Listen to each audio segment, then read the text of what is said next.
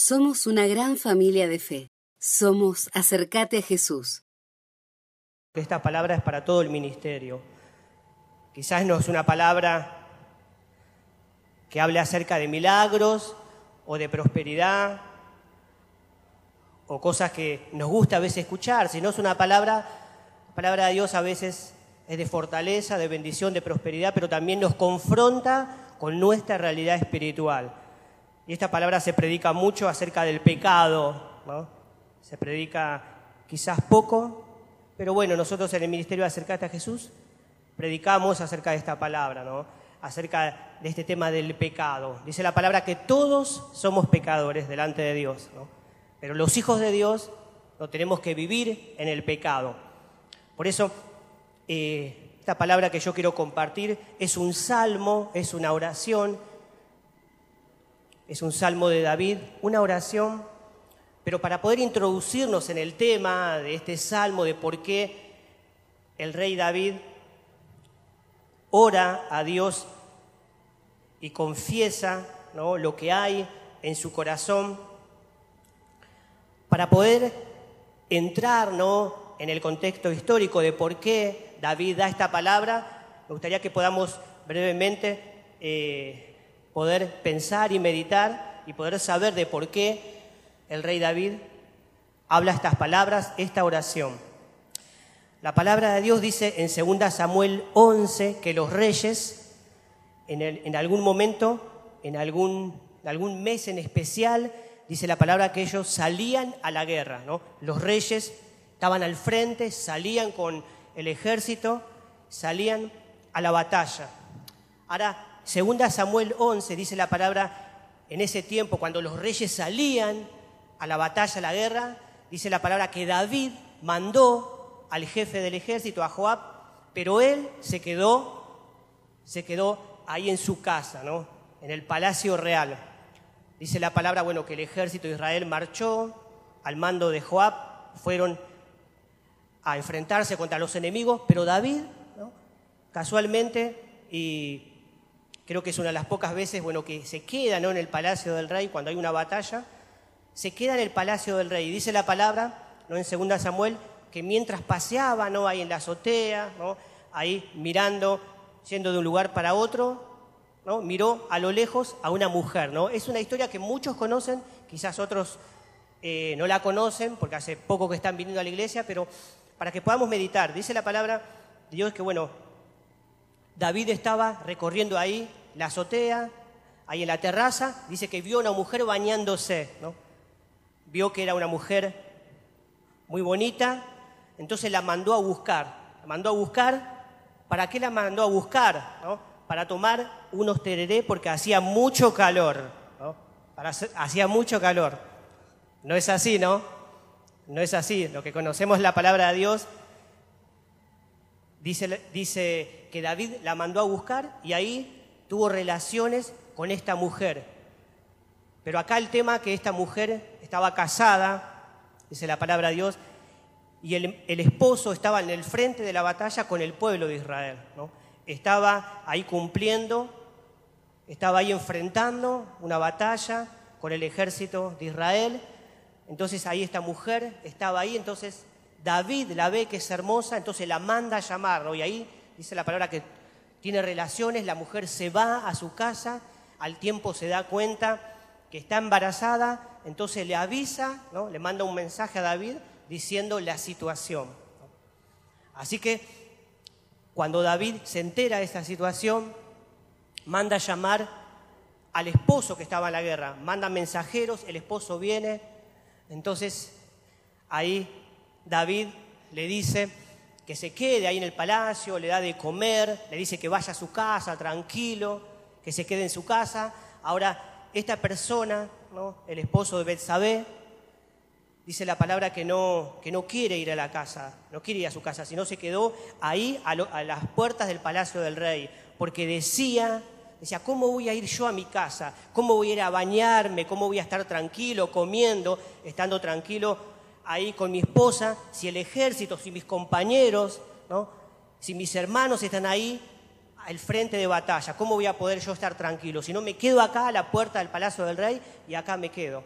Así que después David decide mandar una carta, ¿no? esa carta se la, se la mandó con este esposo de Belsabé, manda esa carta y le dice al rey, le dice al, ejer, al, al jefe del ejército, que era Joab, le dice que lo ponga a este hombre en el frente de batalla, ¿no?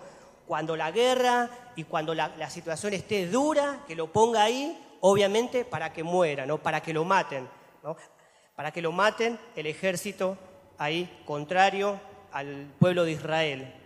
Entonces lo que vemos acá, que David literalmente cometió adulterio y un asesinato.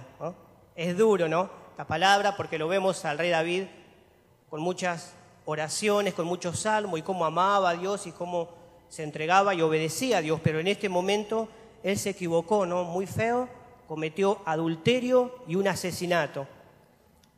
Y eso no iba a quedar ahí, ¿no? Eso no iba a quedar ahí porque Dios ve todas las cosas, ¿no? Nosotros podemos ocultarnos, ¿no? Podemos ocultarnos ante el hermano, ante un familiar, ante un amigo, lo que hay en nuestro corazón o las cosas malas que hacemos. Quizá podemos ocultar a un pensamiento que está mal en nuestra vida, pero ante Dios no podemos ocultar nada, ¿no? podemos ocultar nada. Así que Dios manda al profeta Natán a que hable con el rey David. Y el profeta Natán ahí le empieza a contar una historia, empieza a contar una historia que había un hombre rico que tenía muchas ovejas, mucho ganado. Entonces viene un viajero, un viajero, entonces él prepara una comida, ¿no? Y no agarra, o sea, no toma de todo el ganado que tenía, de toda la abundancia que, que tenía, no toma un animal para sacrificar y darle de comer a esta persona, sino que toma un animal, el único animal que tenía un hombre pobre, toma ese animal, se lo saca, lo da, hace una comida y le da a este visitante. Entonces, la palabra de Dios dice, ¿no? En 2 Samuel, cuando David escucha esta historia, ¿no? Que le estaba contando el profeta Natán, dice, este hombre merece la muerte, ¿no? Este hombre ha pecado, merece la muerte. Entonces ahí el profeta Natán, sin muchos rodeos, le dijo, bueno, vos sos ese hombre. Vos sos ese hombre, le dijo. Porque David dijo, el hombre que hizo esto merece la muerte. Ahora, el profeta Natán le dijo, tú eres ese hombre. Entonces, con esta introducción que hicimos acerca de la palabra de Dios, que yo quiero compartir en este salmo, vamos a meditar lo que Dios nos quiere decir en esta mañana, en el Salmo 51. Ustedes lo van a tener seguramente ahí, es una versión NTV. Entonces yo quiero que podamos leerlo y en este tiempo poder meditar, no distraernos por nada, sino poder abrir nuestro corazón a lo que Dios nos quiere decir. Es la palabra de Dios para nuestras vidas. Entonces, que podamos meditar en esto, que no haya distracción en nuestra mente y en nuestro corazón, sino que podamos cuando empieza una distracción, una situación, un recuerdo de lo que vamos a hacer, de lo que hicimos, o de alguna necesidad, algún problema, que podamos rápidamente tomar la autoridad en el nombre de Jesús y decirle, Señor, yo quiero estar acá, porque esta palabra yo la quiero tomar para mí. Yo quiero tomar esta palabra para mí. No quiero pensar en nada, sino quiero estar acá escuchando tu palabra y que tu palabra ministre mi vida, mi mente y mi corazón. Entonces vamos a leer Vamos a leer del 1 al 19 todo el capítulo 51 y después vamos a meditar lo que Dios nos quiere decir a nosotros acerca de esta palabra. Dice, ten misericordia de mí, oh Dios, debido a tu amor inagotable, a causa de tu gran compasión. Borra la mancha de mis pecados, lávame de la culpa hasta que quede limpio y purifícame de mis pecados, pues reconozco mis rebeliones Día y noche me persiguen. Contra ti y solo contra ti he pecado. He hecho lo que es, malo ante tus ojos. Quedará demostrado que tienes razón en lo que dices y que tu juicio contra mí es justo. Pues soy pecador desde nacimiento. Así que así es desde el momento que me concibió mi madre, pues, pues tú deseas, pero tú deseas honradez desde el vientre y aún allí me enseñas sabiduría. Purifícame de mis pecados y quedaré limpio. Lávame y quedaré más blanco que la nieve. Devuélveme la alegría, deja que me goce ahora que me has quebrantado, no sigas mirando mis pecados. Quita la mancha de mi culpa. Crea en mí, oh Dios, un corazón limpio y renueva un espíritu fiel dentro de mí. No me expulses de tu presencia y no me quites tu Espíritu Santo. Restaura en mí la alegría de tu salvación y haz que esté dispuesto a obedecerte. Entonces enseñaré a los rebeldes tus caminos y ellos se volverán a ti. Perdóname por derramar sangre, oh Dios que salva. Entonces con alegría cantaré de tu perdón. Desata mis labios, oh Señor, para que mi boca pueda alabarte. Tú no deseas sacrificios, de lo contrario te ofrecería uno. Tampoco quieres una ofrenda quemada. El sacrificio que sí deseas es un espíritu quebrantado. Tú no rechazarás un corazón arrepentido y quebrantado, oh Dios. Mira a Sión con tu favor y ayúdala, reconstruye las murallas de Jerusalén. Entonces te agradarán los sacrificios ofrecidos con un espíritu correcto, con ofrendas quemadas y ofrendas quemadas enteras. Entonces volverán a sacrificarse toros sobre tu altar. Hasta acá la, palabra de Dios que vamos a meditar en esta mañana. Y lo primero que vemos, lo primero, lo primero que vemos acá, que David no se justificó con su pecado. ¿Cuántas veces nosotros como cristianos queremos justificarnos de las cosas que hacemos mal? ¿Cuántas veces queremos justificarnos de por qué reaccionamos de la manera que reaccionamos? ¿O por qué pensamos de la manera que pensamos? ¿O por qué decidimos? ¿O por qué hablamos? ¿O por qué respondemos? ¿No? Nos queremos justificar muchas veces, pero nosotros acá lo que vemos en este salmo, lo primero que vemos es que David no se justificó ni le echó la culpa a nadie, sino que reconoció su pecado. Y primeramente el versículo 1, ¿no? Lo que hace David primeramente nos habla de ten misericordia de mí, oh Dios, debido a tu amor inagotable. Lo primero que resalta el rey David, el amor inagotable y la misericordia de Dios, ¿no? Qué bueno que es esto, ¿no?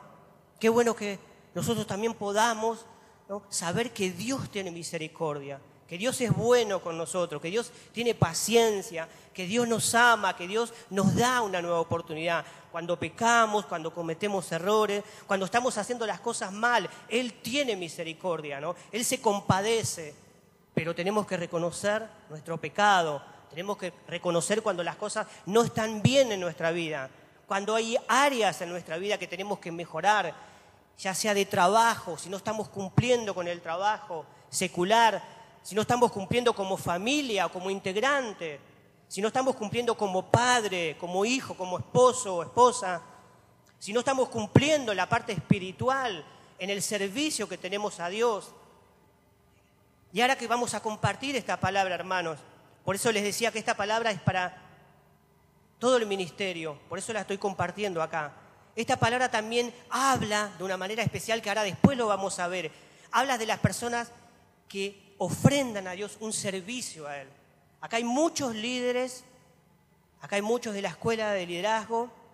Entonces, también esta palabra nos va a llamar la atención a nosotros, a ver cómo estamos sirviendo a Dios o qué nos motiva a servir a Dios. Entonces, esta palabra también para que podamos nosotros reflexionar y meditar. Y nosotros lo que vemos, lo que empieza, ¿no? Lo que sigue diciendo el rey David, ¿no? Primeramente habla de la misericordia, del amor inagotable de Dios, pero después empieza a decir que se siente sucio delante de Dios. Si vemos varios versículos, habla, habla David y ora esa oración de decir, Señor, purificame, Señor, lavame, limpiame. Varias veces vemos acá cómo esa palabra se repite. Ahí cuando el rey David fue confrontado con la palabra que Dios le dio al profeta Natán, cuando le contó esa historia y ahí cuando Natán fríamente le dijo, bueno, vos sos ese hombre. Ahí él reconoció su pecado, ahí se humilló y acá escribe esta oración. Y una de las cosas primero que vemos que se siente sucio delante de Dios, que no puede estar, no puede estar sucio delante de la presencia de Dios. Por eso clama a Dios, ora, ¿no? Hace ese clamor diciendo, Señor, ten misericordia de mí. Empieza diciendo esta oración, ten misericordia de mí, oh Dios. Sigue diciendo el versículo 1, dice, borra la mancha de mis pecados, lávame de la culpa, purifícame, pues reconozco mis rebeliones. Se sentía mal porque pecó delante de Dios, Y fue realmente expuesto por la palabra de Dios dada por el profeta Natán. Se dio cuenta, ¿no? Se dio cuenta que estaba errando, que estaba pecando, que pecó, que hizo algo que le ofendió a Dios. Entonces se sentía sucio, se sentía indigno delante de la presencia de Dios. Se sentía que la alegría de su vida se, se, iba, que la paz se iba. Por eso después habla de devuélveme la alegría. No podía estar bien. ¿Y qué nos pasa a nosotros cuando erramos o cuando estamos en pecado, cuando pecamos, hacemos algo mal delante de la presencia de Dios? ¿Qué nos pasa? ¿Estamos tranquilos? ¿Seguimos así nuestra vida? Yendo al trabajo, yendo a comprar, comiendo, en una fiesta, durmiendo, descansando, ¿cómo nos sentimos nosotros? Acá vemos claramente que el rey David se sentía sucio, se sentía indigno delante de la presencia de Dios. Por eso fue a la presencia de Dios y empezó a decir, Señor, lávame de la culpa hasta que quede limpio, purifícame, reconozco mis rebeliones. Qué bueno que nosotros podamos reconocer, no ante los líderes, no ante los pastores, sino reconocer ante Dios cuando nos equivocamos, cuando estamos haciendo las cosas mal, que el Espíritu Santo nos muestra, y no perder tiempo, sino ir, buscar la misericordia de Dios, buscar realmente el amor inagotable de nuestro Dios y ponernos a cuentas con Dios. Ahí David se puso a cuentas con Dios. No le echó la culpa a la mujer, no dijo la mujer se estaba bañando. ¿Por qué justamente se estaba bañando ahí cerca de mi palacio cuando yo salí a mirar los árboles? La verdad que ella tiene la culpa. Ella realmente me incitó a lo que hice. No le echó la culpa a Satanás. ¿Cuántas veces echamos la culpa al enemigo, a Satanás? Y realmente somos nosotros, por, por lo que hay en nuestra mente, en nuestro corazón, que pecamos y a veces echamos la culpa. Ahí el rey David no le echó la culpa a nadie, sino que dice en el versículo 3, pues reconozco mis rebeliones reconoció sus rebeliones, sus pecados, las cosas que estaba haciendo mal. Entonces, hermano, la confesión trae libertad en lo emocional, ¿no? en lo espiritual y en lo físico. La confesión a Dios, ir delante de la presencia de Dios y confesar cuando nos equivocamos, cuando estamos cerrando, cuando estamos en pecado, cuando estamos haciendo algo malo. Entonces, ir a confesarnos delante de Dios para poder traer, para que Dios traiga esa libertad en lo emocional, en lo espiritual y en lo físico. El pecado trae tristeza, tiene que traernos tristeza. A David le trajo tristeza, por eso David clama y dice, devuélveme la alegría, Señor. No se sentía alegre, porque no estaba con esa relación que tenía con Dios. Algo se había roto, algo se había quebrado. Entonces no podemos mirar hacia otro lado cuando nos equivocamos, sino que tenemos que ir rápidamente a arreglar las cuentas con nuestro Dios. Y decir, Señor, reconozco que estoy haciendo las cosas mal. No le quiero echar la culpa a mi familia. No le quiero echar la culpa a mi esposo, a mi esposa, a mi hijo, a mi jefe, de a mi jefe Señor, en el trabajo. No le quiero echar la culpa a nadie o a la circunstancia que estoy viviendo, sino reconozco mis errores, Señor. ¿Qué sucede cuando pecamos, cuando ofendemos a Dios? ¿Cómo nos sentimos?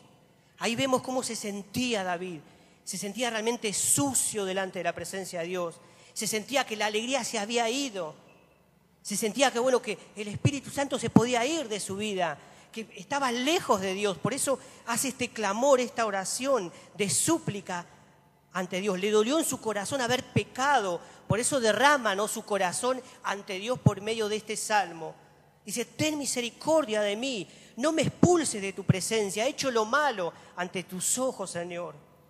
Entonces el pecado nos aparta de Dios, pero la sangre de Cristo nos limpia de todo pecado, ¿no?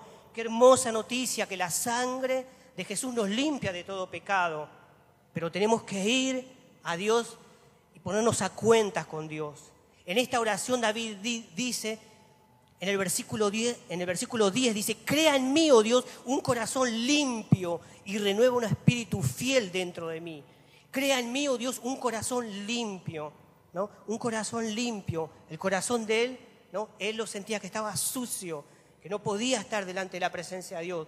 Por eso le pide a Dios, crea en mí, oh Dios, un corazón limpio. Renueva un espíritu fiel dentro de mí, que te pueda hacer fiel, que no falle, que no te falle, Señor. Tú no rechazas un corazón arrepentido y quebrantado. Dos veces lo dice esto, porque David conocía a Dios, sabía que quebrantándose, que yendo a la presencia de Dios, que orando y arrepintiéndose de lo que hizo, sabía que había realmente una respuesta de Dios, que Dios tenía misericordia, que Dios lo volvía ¿no? a a su presencia, que ese puente que se había roto entre Dios y él podía unirse nuevamente. Por eso dice, tú no rechazas un corazón arrepentido y quebrantado. ¿Cómo está nuestro corazón delante de Dios? Revisá tu mente, tu corazón, tu vida. ¿Cómo está tu corazón delante de Dios? ¿Hay algo que tenés que arreglar hoy delante de Dios? Quizá nadie lo sabe, ¿no? Quizá nadie lo sabe, ni la persona más cercana que está con vos, pero Dios lo sabe, Dios lo sabe. ¿Es un corazón duro el que tenemos o, sensible a lo que Dios está hablando?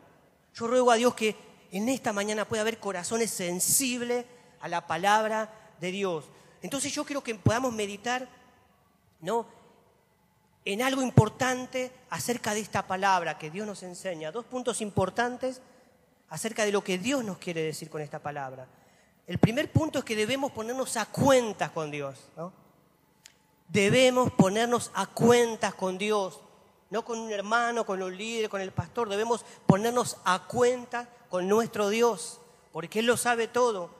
David cuando Natán le dijo de parte de Dios que había pecado ante Dios, reconoció su error su pecado, se arrepintió, no buscó culpable, decíamos hace algunos momentos, no le echó la culpa a Satanás, al enemigo, a la mujer diciendo que lo estaba provocando, sino que reconoció que estaba haciendo las cosas mal, que hizo las cosas mal, que ofendió a Dios de una manera grave. Entonces debemos reconocer cuando estamos haciendo las cosas mal delante de Dios y ponernos a, cuentas con Él para, que, para que Él nos perdone, para que podamos estar en libertad y no ser más esclavos del pecado. Dice la palabra que Él venció la muerte, venció al pecado y nos dio la autoridad como hijos de Dios para vencer al pecado. Podemos pecar, vamos a pecar, porque somos pecadores, pero no podemos vivir en el pecado. No podemos como cristianos, como hijos de Dios, vivir en el pecado o vivir pecando todo el tiempo. Por eso ahí clama el rey David diciendo, renueva un espíritu fiel dentro de mí, que te sea fiel. Cuando Dios, hermano, nos pide que seamos fieles, se puede hacer, ¿no? No es algo para alguno, no es para los líderes o para los pastores o para personas iluminadas. Cuando Dios nos pide fidelidad, se puede ser fiel a Dios, se puede ser obediente a Dios. Dios no nos va a pedir algo que no podamos hacer. Dios nos pide cosas que podemos hacer. Cuesta, a veces cuesta, tenemos que luchar contra nuestra naturaleza vieja que muchas veces está en nuestra vida, que no la descartamos totalmente, pero se puede vivir en victoria sobre el pecado, se puede vivir fiel a Dios en obediencia, cuesta, pero se puede lograr. Por eso rápidamente tenemos que ponernos a cuentas con Dios y empezar un tiempo de consagración, un tiempo realmente de santidad, un tiempo realmente que podamos consagrar toda nuestra vida, nuestra mente, nuestro corazón y ponernos a cuentas con Dios y decirle, Señor, quiero serte fiel, Señor. Quiero serte fiel, Señor, en mi vida, con lo que pienso, con lo que hago, con lo que decido. Quiero ponerme a cuenta, Señor, contigo, porque no puedo estar tranquilo. No puedo estar en paz, Señor, si estoy haciendo las cosas mal. Necesito, Señor, esa paz. Por eso ahí David clama por esa paz que se había perdido por haber cometido este pecado. La alegría se estaba yendo de su vida y él estaba notando que le faltaba esa alegría, le faltaba el poder estar bien con Dios, esa relación profunda que él tenía con Dios, había quebrado a causa del pecado. Entonces necesitaba ponerse a cuenta con Dios para estar en paz, para estar tranquilo. Por eso también ruega acá, ¿no? En estos versículos que habla ¿no? Señor, bueno, no quites, ¿no? No me quites tu Espíritu Santo, no me, no me expulses de tu presencia. El pecado nos hace estar lejos de la comunión con Dios. El pecado nos aleja de Dios.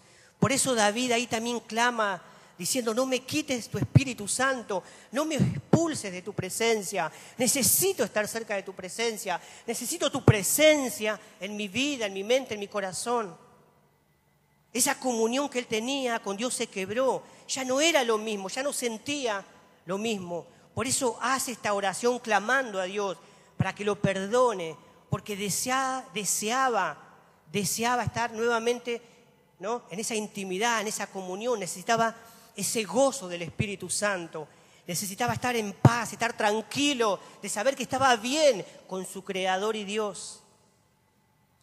Entonces necesitamos que Dios nos dé un corazón sensible y humillado ante su presencia. Necesitamos que Dios nos dé un corazón sensible y humillado ante su presencia.